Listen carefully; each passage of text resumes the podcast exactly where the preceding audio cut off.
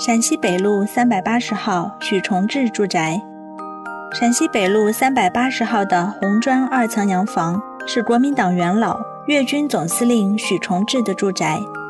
许崇智出生于官宦世家，他毕业于日本士官学校，在日本时加入同盟会，回国后任福建武备学堂教司、福建新军参谋等职。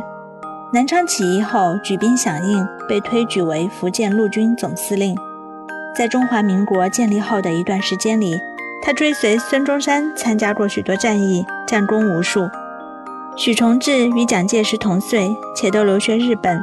回国后，在上海同接金兰。北伐战争胜利后，许崇智接受了蒋介石调拨的二十万大洋赴美考察。一九二九年返回上海后，就在公共租界西摩路三百八十号造了这幢房子。后因与蒋介石的矛盾，他弃政从商。一九四九年离开上海，定居香港。